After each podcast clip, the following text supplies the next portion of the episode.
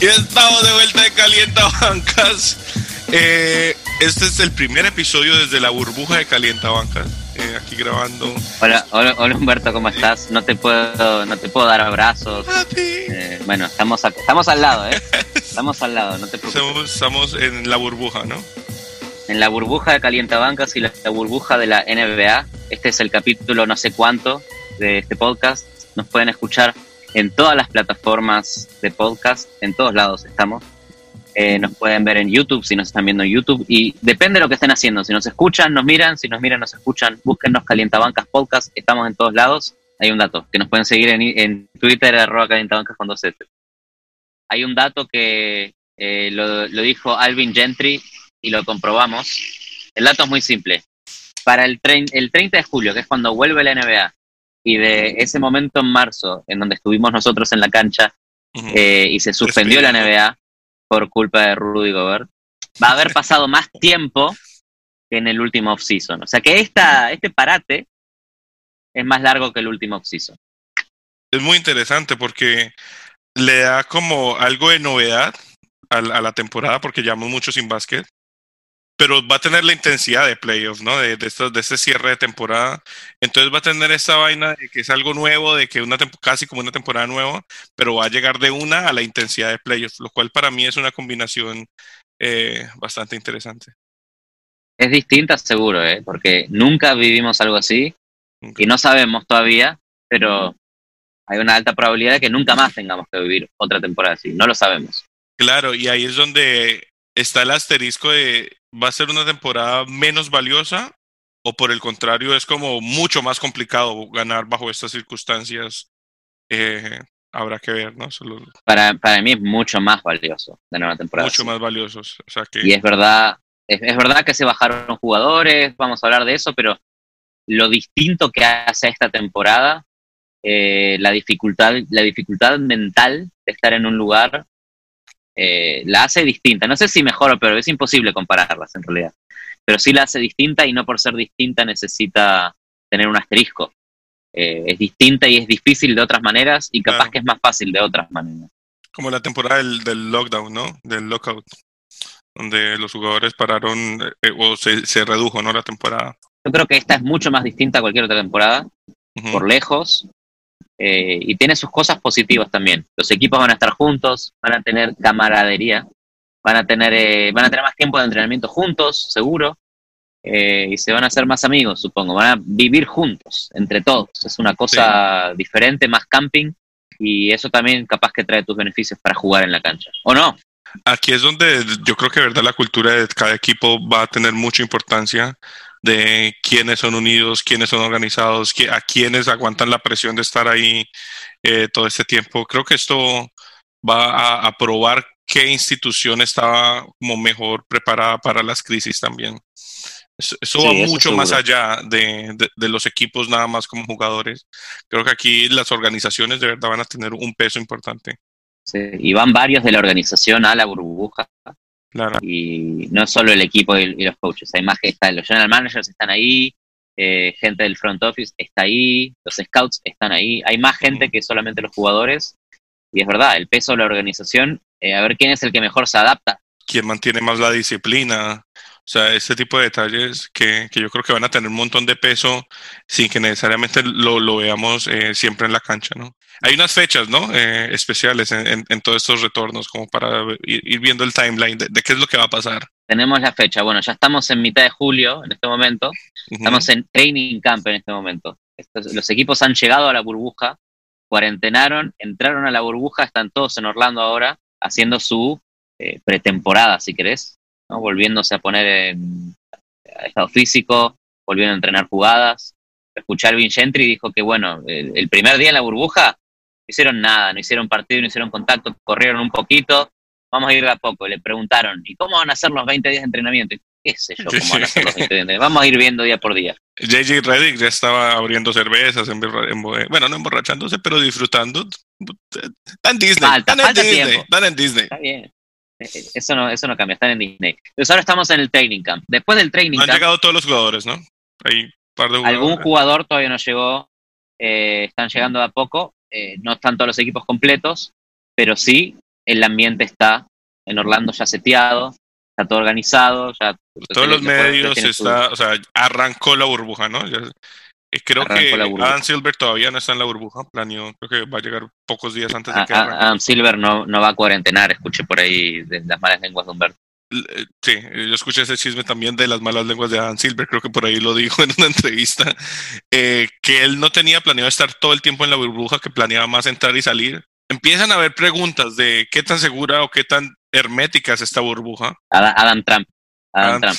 Esto es una decisión económica. Yo amo que vuelva al básquet, estoy muy contento, pero es una burbuja en donde no todos realmente están dentro de la burbuja, los trabajadores no van a estar dentro de la burbuja, pero los jugadores viajaron dentro de un avión del equipo todos con máscara. Es, es raro, por algunos lados se ve hiper seguro, por otros lados se ve, sí, pero una persona que vive en Orlando, que vive en, Florida, un estado con un montón de casos, se contagia, después está cerca de un jugador y ahí qué, lo que se ve es que están intentando hacer todo lo que está en su control, todo lo que está bajo el control de ellos, están intentando hacerlo de la manera más segura. Lo que sí es que hay muchas variables que, no tienen control. Eh, y es ahí donde, donde, veremos, ah, creo que el 29 pueden llegar las visitas. Es una variable impresionante, ¿no? Que empiecen a llegar visitas eh, a ver qué pasa con eso. No todo el mundo, como decir, los, no todos los empleados van a estar en cuarentena. Creo que obviamente los que estén en contacto directo con, con, los equipos y con los planteles van a tener que estar encerrados. Habrán algunos que tendrán que salir por provisiones y este tipo de cosas, que me imagino que es normal. Pero pues bueno, esta es la logística que viene con una nueva realidad de que no tenemos ni idea, ¿no? Y que esto iba a pasar eventualmente, porque aunque hubiera una vacuna, pues vamos a tener que volver con ciertas precauciones. Entonces, todos estos experimentos eventualmente había que hacerlos. Lo loco es el contexto en el que pasan, porque estamos viendo que junto a Orlando, o sea, aquí en Florida, están los números más locos del mundo. Entonces, no, bueno, la, la, NBA amenazó a no volver con todo lo de Black Lives Matter, que había jugadores que no estaban se, eh, difundió un mensaje mitad seguridad, mitad eh, eh, derechos civiles, en donde la NBA casi no vuelve, pero bueno, finalmente volvió. Sí. Yo creo que Adam Silver dice, ok, voy a hacer el intento. Si no vuelve, hice todo lo que pude. Creo que esa es un poco la postura de la liga ahora. si testé un jugador positivo, siete días de cuarentena. Después tiene que volver a testear negativo. No es que se acaba la NBA.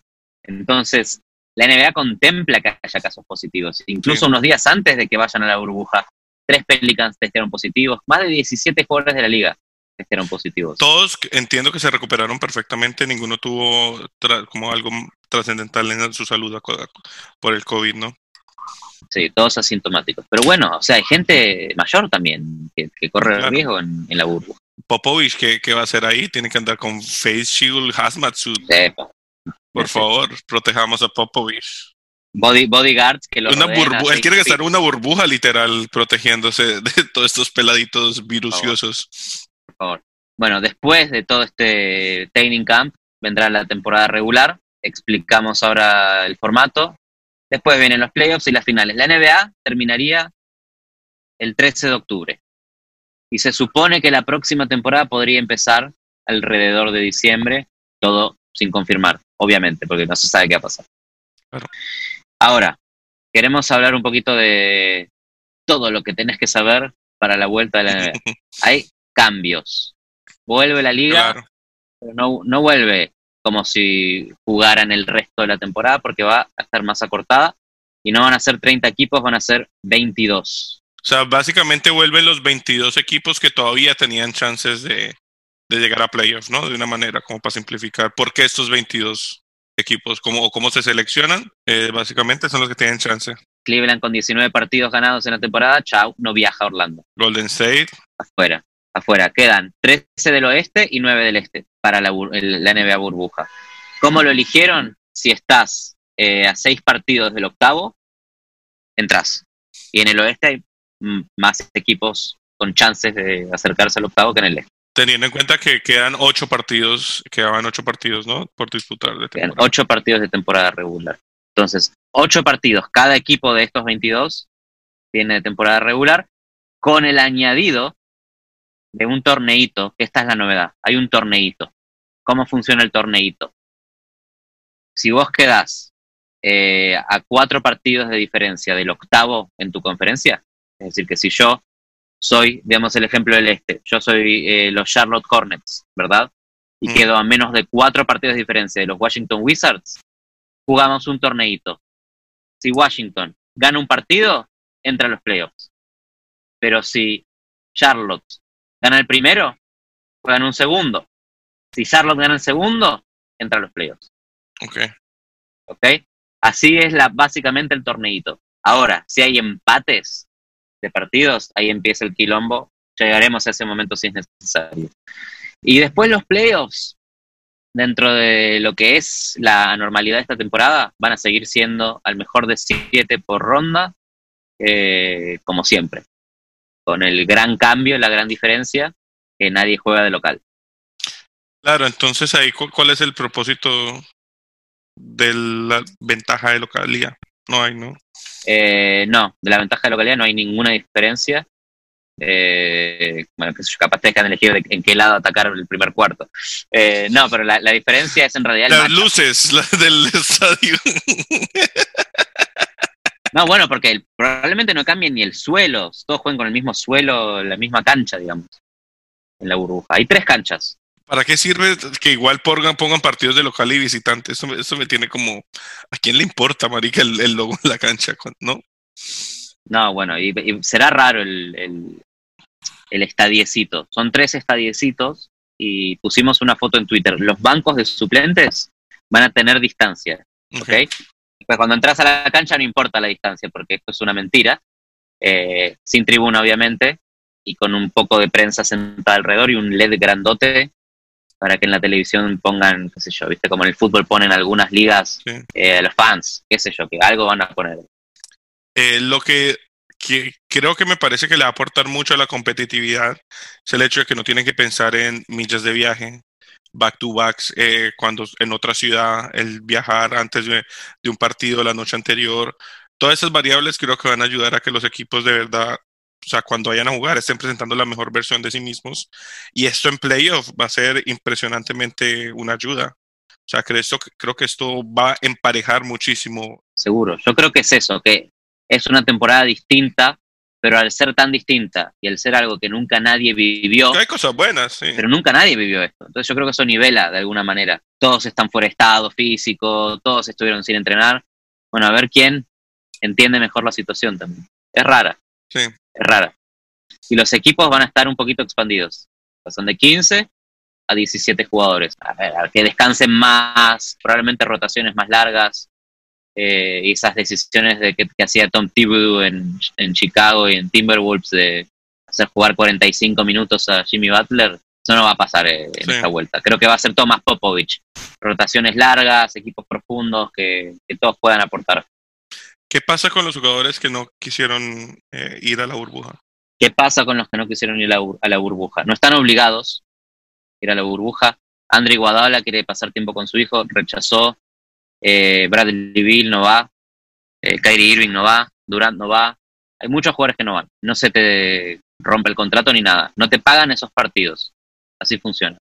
Es así de simple. Pueden surgir historias de un X jugador sube G-League a cubrir el puesto y la rompe y le quita el puesto a un, a un Iguadola o un- cosas así pueden pasar. Es probable. Es probable porque los, los, los jugadores extra eh, para los equipos que estaban llenos probablemente sean los, los two-way contracts con, con la G-League, que ya estaban ahí en el equipo, ya conocen el sistema, no tienen que contratar gente nueva. Hay otros equipos que tuvieron que contratar gente nueva, como los Jamal Nets, Crawford.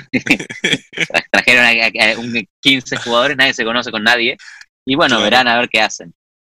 Claro, en, en la burbuja Orlando les va a tocar hacer esto. de, Bueno, cada uno presente y diga un fact acerca de sí mismo, un dato interesante. por favor, a ver.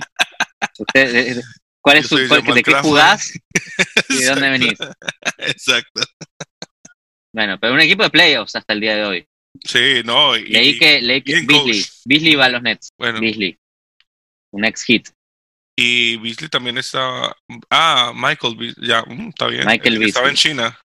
No sé por qué estaba pensando en el de los Wizards, eh, Bradley Beal. No sé, me fui a otro. No, Bra- Bradley Bill dijo yo acá no juego, muchachos. Ok. John Wall también. eh, es- los Wizards. No van, no van a pelear mucho. O sea. ¿qué? ¿Quién sabe? Todo, todo realmente va a estar nivelado. Bueno, y a veces estos, estos jugadores nuevos llegan con una energía y con un un buen coach que lo tienen, o sea, capaz pueden dar un, hay una sorpresa. Yo, yo, o sea, obviamente soy, soy fan, pero yo creo que estas son condiciones perfectas para el Hitman, o sea, esta gente encerrada entrenando son felices. O sea, para mí es como, estamos a dos horas, o sea, que ellos llegaron ahí relajaditos, sin estrés, la familia los va a poder visitar cuando sea pertinente. Eh, yo, yo, creo que hay muchos chances de que el hit llegue a las finales en estas circunstancias. También tiene el, el horario más complicado, ¿no? El schedule más complicado, pero pues entendiendo que ya no hay que viajar y que ya no afectan la, el, estar de visitante, creo que preocupa un poquito menos. Pero es que eso para mí es lo importante, porque ¿qué pesa más? ¿Pesa más la experiencia? ¿Pesa más ah, la, la, la, actitud, el, el, estado físico? ¿Pesa más la salud mental? ¿Qué es lo que pesa más en todo esto? La estabilidad mental, de, de estar en, concentrados en esta vaina. Yo creo que esto para los jugadores de Olímpicos, de pronto puede ser un poco más fácil, que ya están acostumbrados a este tipo de concentraciones, de meterse un mes, dos meses, pero para el resto, o sea, hay muchos jugadores malcriados, acostumbrados a lujos, chef, o sea, una cantidad de comodidades que cuando estábamos viendo los videos de, eh, de los jugadores que han estado compartiendo su experiencia, hay muchas comodidades que no van a tener, ¿no? O sea, mucho que se queja. Muchos no les importa, muchos no les importa porque obviamente mucha gente viene de vivir con lo mínimo y con lo básico y tener todo lo que tienen ahí sigue siendo un montón, pero hay otros que ven su cajita de almuerzo y es como que, uy, este no es el chef que me servía a mí todos los días. Bueno, pero están más, están más cuidados de lo que estarían fuera de la burbuja, en la realidad. Están consentidísimos, están consentidísimos. De verdad que la labor de lo que construyó la NBA en el tiempo que la construyó es impresionante. La, NBA es una máquina. Estamos viendo el video de. Busquen, en YouTube. Vamos a poner el link por ahí de. No sé ni cómo se dice. Matisse Tiboulet. Tiboulet, Un videazo en YouTube en donde muestra la, cajita muestra la cajita de comida, muestra la almohada con Muestra todo, ¿no? Básicamente desde que llegan y no sé qué tanto de esto, porque está muy bien producido, también esté en, de acuerdo con las organizaciones, pero muestran una muy buena organización en la llegada, en cómo los testean, en el proceso, en la, isolation en el cuarto, eh, y están bien consentidos, la verdad que los tratan bastante bien. Luego vemos eh, cositas de que puso Evan Fournier también. No están nada mal, obviamente con todas estas precauciones que hay que tener, o sea, ver la comida ahí envuelta en plástico, se ve como medio triste. Eh, sigue siendo una buena pechuga con salsita en champiñones, no se quejen. Sí, se, quejan demasiado. y en la, en la salud, eh, en la salud mental te voy a agregar un, una variable más, que es la injusticia. La injusticia del calendario. Ok. Te doy un ejemplo que es muy cercano a mí los Pelicans, los Pelicans tenían el, el los que quedan como 15 partidos, una cosa así, más o menos, un poquito más. Tenían el calendario, tuvieron el calendario más difícil de la NBA al principio de la temporada y les quedaba el calendario más fácil de toda la liga. Contra Atlanta, contra Cleveland, era un chiste el calendario. Están muy cerca de entrar a los playoffs. Están a tres partidos de los playoffs el calendario de repente de los Pelicans elimina a todos los equipos malos del este con los que les faltaba jugar y a todos los equipos malos del oeste con los que les faltaba jugar, que eran la gran mayoría de sus partidos. Y ahora tienen partidos contra Dallas, partidos contra Houston, y agarrate porque también Utah es el debut, que es un equipo que está en playoff, con Donovan Mitchell y Gobert, que no sabemos si se llevarán bien o mal. Pero pasaron de tener el calendario más fácil a jugar contra equipos de playoffs. Claro. Entonces, sí, Zion está invitado y la NBA quiere que Zion triunfe, pero se las complicaron por haber reducido la cantidad de partidos. Es que yo creo que también Zion va es por el show, él va por definir quién va a ser el Rookie of the Year. Entonces ya versus, versus Zion en, en ocho, defínanse en ocho partidos. Igual hay chances y yo creo que eso que le pasa a los Pelicans obviamente le pasa a todos porque todos los malos se fueron si juego contra los Lakers, capaz que los Lakers van a ir a descansar esos ocho partidos, o no, no descansar, van a empezar a agarrar ritmo en esos ocho partidos, más que competir para ganar. Entonces es, hay un montón de cosas que todavía realmente no se saben hasta que empiecen. Eh, los Pelicans están obligados a ir al máximo desde el primer día. Los Lakers y los, y los Bucks yo creo que van a usar estos partidos precisamente para eso, como hey, volvamos a acostumbrar, no se lo tomen tan a pecho, Lo que sí es que LeBron James tiene como esta vaina de querer ser, yo creo que él quiere el MVP este año y está ahí con Giannis, o sea que capaz vemos un LeBron enfocado y en, y otro modo. O sea, que ¿cuántos partidos en total le quedarían al posible campeón? No hay así como 20, 30 partidos, ¿no? Por jugar. Un, último, un esfuerzo de 20 partidos que le meta toda tampoco me sorprendería. Igual, ¿e-, ¿el MVP se vota en base a estos ocho partidos o lo que pasó antes? Es que yo creo que. yo me olvidé de lo que pasó. Exacto, nadie tiene tan presente los, que tuvo unos muy buenos partidos, LeBron, pero nadie tiene tan presente todo eso que pasó. Lo que nos acordamos en este instante, yo me acuerdo, es que Giannis estaba dominando la conversación. Entonces, si LeBron lo quiere, tiene que coger no esto. No me acuerdo, no me acuerdo. Ni un solo partido me acuerdo de, la temporada de, de, esta temporada no me acuerdo nada.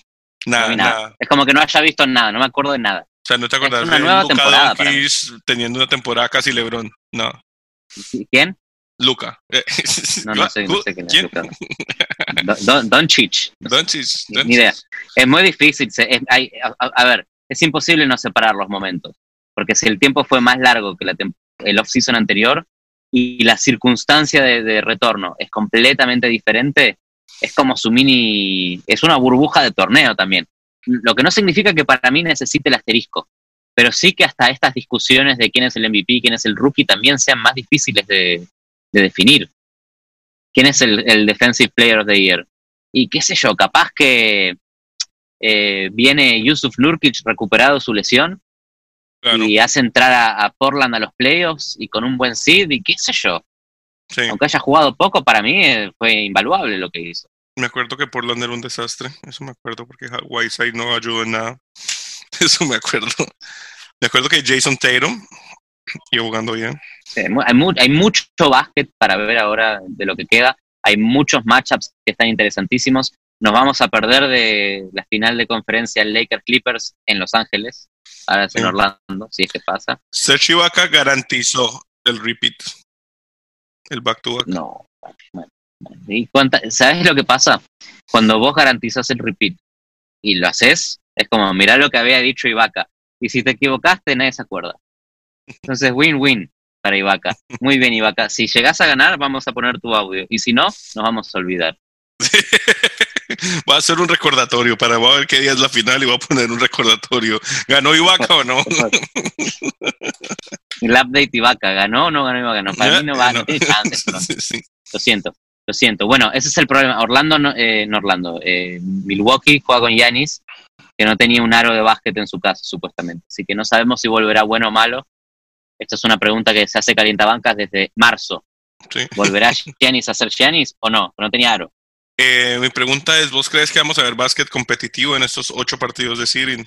100%, porque en el este hay eh, no solamente eh, los Wizards y Charlotte que pelean entre el octavo y el noveno, pero los Nets también participan por la posibilidad de quedar afuera de los playoffs. Y en el oeste son muchos equipos fuera de playoffs que van a jugar con todo. San Antonio va a jugar con todo, Portland va a jugar con todo, los Pelicans con todo, hasta los Phoenix Suns están ahí y van a jugar con todo con un Memphis que está, a ver, un poco complicada la situación, porque si estás a cuatro partidos de Memphis, juegas el torneito. Y Memphis está ahí ya Morant, chileando, que se le viene Lillard, se le viene Zion, Brandon Ingram, se le viene San Antonio con Popovich, o sea, es complicado para Memphis.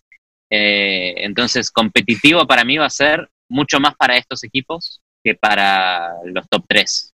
Para mí van a empezar a agarrar ritmo más que otra cosa. ¿Quién crees que es el jugador que vuelve en peor estado físico? Te puede ser quién es el que vuelve en mejor estado físico. es Nikola Jokic. ¿Oh? Busquen Nikola Jokic en Google Imágenes, pongan Nikola Jokic, está, se parece a Novak Djokovic. Opa. Eh, ha perdido todo su peso, lo cual puede hacerlo un mejor jugador o un peor jugador. No lo sabemos todavía. Puede que pueda donkear. O sea, su, juego no pasaba mucho por el peso, creo, porque no era, era más bien toque fino, buenos pases. Creo que eso le puede ayudar a ser un poco más agilidoso, saltar un poco más. Y en defensa también, que era medio desastroso. Claro, ser un poquitico más de movimiento lateral, está bien. Pero si, si buscan una imagen de Jamal Murray, compañero de Jokic, parece que le, le transfirió el peso Opa. Porque Jamal Murray no, no, no lo veo en buenas condiciones. Es el Busco una balance. imagen de Es Jamal el Murray. balance. Sí, sí. Eh, es que los Nuggets tienen que tener un peso base. Claro. Es para el avión, en el avión. Sí, sí, sí. sí. Hay de todo. Por eso el hit va a volver bien. Porque imagino que en la cultura de estos jugadores entrenaron y que cuando vuelvan van a entrenar y entrenar y entrenar para estar bien. Y el hit eh, a estado físico te, te gana. Te gana, te pasa de ronda. Juega un basket lento también que en los playoffs sale favorecido. Yo Sí. creo que el hit tiene unas chances interesantes en esta vuelta de la NBA. Y van a estar fresquitos. O sea, si, si quitamos el- todo el tema de viajar, y obviamente estando en Florida, siempre, siempre toma eh, salir para cualquier lado. Es como un vuelo larguísimo. Entonces, solo el hecho de, de no tener que montarse en un avión y que solo tengan que levantarse al gimnasio ahí eh, en el mismo hotel, o sea, es perfecto. Son las condiciones perfectas para la cultura del hit. Y es un equipo que ya de por sí es muy dedicado, muy concentrado, que no se distrae mucho. Por ahí estaba el chisme de que ya los jugadores están armando fiestas en los en, lo- en el Bobo. No sé si Ah, ¿esto es del pero no, no es del Heat, no es del Heat, de la NBA, no sé Ah, quiénes son. Entonces, si eso está mal. pasando, yo creo que el Heat es experto en, en, ¿cómo se llama? Es hiper hermetizar, hermetizar su organización y que alejar estas distracciones, que yo creo que va a ser una gran ventaja. Por otro lado, James Harden. Por otro lado, los Rockets no sé si vayan a poder controlar esto. Exactamente, exactamente. Eh, Yo, yo no lo veo a Mike D'Antoni muy estricto tampoco. el mismo Filadelfia, que, es, que, es- que no es un equipo muy disciplinado le tira- y que no es un equipo que tenga una mucha fortaleza mental, porque en playoff hemos visto que son jugadores que les falta madurar mucho. Hay que ver cómo, cómo les va con la presión de esta burbuja. O sea, que al principio puede que sea, no, no se sienta tanto, pero cuando lleven un mes metidos en esto, dos semanas metidos allá, eh, ahí es donde va a hacer peso. Bueno, veíamos a Embiid quejarse que no tenía hamburguesas y veíamos a Ben Simmons eh, pescando mal o no, no, no invocando el pescado de nuevo al agua. Eh, no confío en Filadelfia. Creo que Filadelfia es el hit y el hit es Filadelfia. Hicieron Claro, un switch de prioridad. eso, claro. Luego en el East hay que ver qué pasa con Boston, que tienen jugadores jóvenes, serios, un equipo con una cultura establecida. Y no me acuerdo quién quedaba en el East como contender. Eh, pronto Indiana venía bien. Bueno, Indi- Indiana Ah, no Toronto, vuelve a Oladipo, Toronto, Toronto. confirmado. Ok. Indiana no va a volver a Oladipo. Es una pérdida importante porque volvió flojo de su lesión, volvió flojo, volvió tranquilo, pero yo imaginaba que en este tiempo eh, podría haber agarrado nivel y hubiera sido uno de esos jugadores que, hey, mirá, aprovechó de la cuarentena para volver a estar, pero no, decidió no jugar. Ok. Y después en el, en el West está sorpresivamente, no, mira, en el West ya hablamos de los Lakers, que son los Lakers, los Clippers son los Clippers. Jokic flaco. Eh, Utah tiene el problemita de Donovan Mitchell con, con Rudy Gobert, que eh, una pelea por el virus. Se enojó Donovan Mitchell con Gobert por transmitirle el virus a- al, pa- al país. ¿Cómo será ese primer momento en- de la mayoría de jugadores encontrándose con, con Rudy Gobert? Háblame. Ya pidió disculpas, qué sé yo, ¿qué, qué van a hacer? ¿Qué van a hacer? Después está Houston, Dallas con Doncic, eh, con Doncic y el wild card para mí de ahí, de todos esos que están en playoffs hoy, es Oklahoma con Chris Paul. Eso te iba Chris decir. Paul es un jugador que se rompe, se va rompiendo a lo largo que pasa la temporada. Y este tiempo de recuperación, ojo con Chris Paul. Claro, y 100% un equipo bien eh, coacheado, con un buen, muy buen entrenador, con un, jugadores que cumplen muy bien en todas las, o sea, con muy buen estado físico. Y vuelve. Oklahoma. Andre Robertson. Ah, bueno, no, Oklahoma, Después de dos años y medio, Oklahoma, eh, vuelve a la NBA. téngale- póngale cuidado, Oklahoma. Eh, decepción, yo creo que igual va a seguir, seguir haciendo Portland, no creo que, que salgan de este slump en el que estaban y no creo que la burbuja les ayude, no los veo. No. Whiteside no tiene la concentración, CJ McCollum no Está sé si Nurkic. tenga la estabilidad mental. Está, bu- bueno, Nurkic le puede ayudar. Carmelo. Nurkic, y Nurkic me parece que tiene todo lo que no tiene Whiteside. Eso es una, una mezcla buena, eso le puede ayudar. A ver qué pasa. Sí. Y, pero no te olvides que eh, yo creo que también cuando volvés de una cuarentena y estás menos fino, eh, me parece que las defensas van a ser más importantes que los ataques. Y, y Portland tiene una buena defensa. Tiene un buen sistema defensivo de Terry Stotts. Y en estas situaciones de partido casi playoffs para, para entrar a, a este, este torneito, ahí creo que Portland puede sacar una diferencia de, de, de, ímpetu, de defensa, de Lillard de encendido. Yo confío en Portland. El que creo que será la decepción será Memphis, que va a perder ese estado puesto.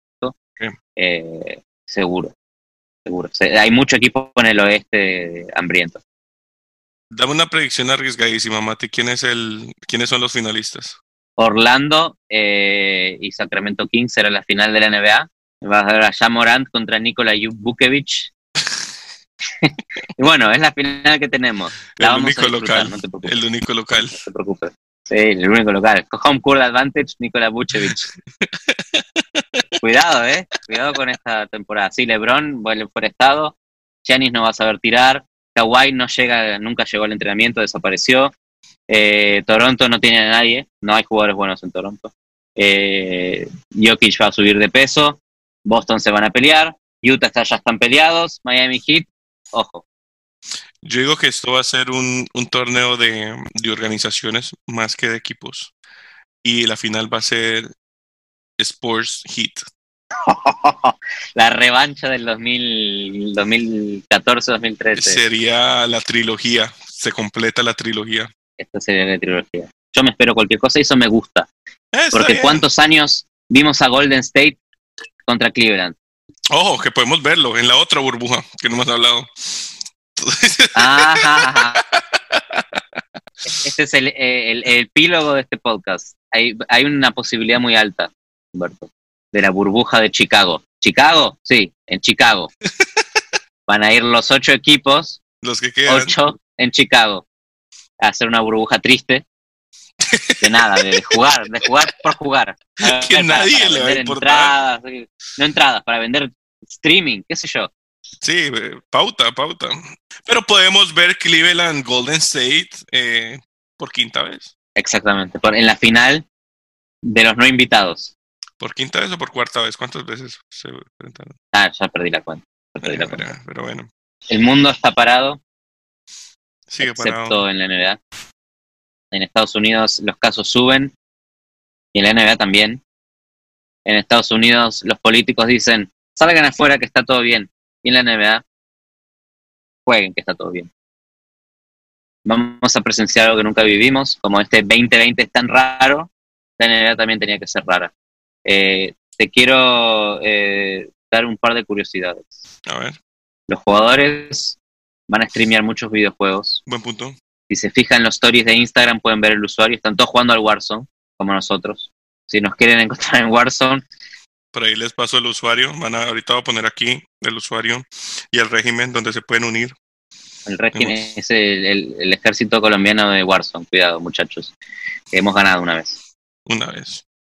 No sé, yo creo que es extraña esta temporada, es rara, estoy contento de que vuelva, que vuelva, estoy preocupado también. Por eso estamos en una burbuja. ¿Tienes algún pensamiento para agregar, Humberto? Eso es algo exactamente que nos daremos cuenta si funciona en el camino. Es emocionante ver algo nuevo, pero un poco mucha incertidumbre ¿no? de, todo lo que está pasando. Así que nada, no queda más que seguir cuidándonos en lo que podamos y disfrutar lo que nos dé la NBA, que es lo que podemos, ¿no? Y ya que estamos encerrados, pues qué mejor que, ver básquet. Eso me tiene muy contento que vuelve la NBA. El, el 2K está gratis para la gente que usa PlayStation, así que también tiene una excusa ahí para jugar. PlayStation Plus hay que pagar. Pues si se meten a sponsor, cdkeys.com pueden comprar la suscripción de PlayStation Plus más barata. CD un sponsor de Calientabancas. Sí, acá está, vos tenés la gorra puesta de CD ¿verdad? Ahí está, CD Perfecto. Estamos todos encaminados en estas épocas, como dicen, en estas, en estas épocas complicadas. Entendemos que estamos en tiempos difíciles, pero estamos aquí. Calientabancas está aquí para ustedes. Dándole un podcast desde la burbuja de Miami, en donde los casos suben todos los días. Cuídense, muchachos, por favor. Vuelve la NBA. Lávense las manos. Eh, pónganse máscara, no es tan difícil. Ah, hay un montón de máscaras de la NBA. Si no les gusta andar la máscara porque les parece algo feito, pues cómprense una de la NBA con su equipo favorito. Eh, y nada, es más chévere ponerse la máscara y no estar enfermo. O no enfermar a los otros. Bueno, Humberto, te veo no sé cuándo. ¡A ti! Te veo, ¿no? Te veo. Solo te veo. Hasta la próxima. Dale, bro. Te cuida.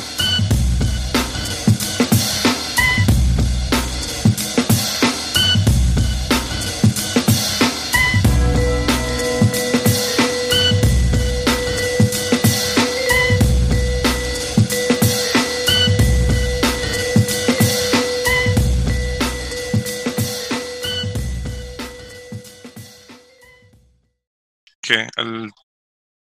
¿Se apagó o qué?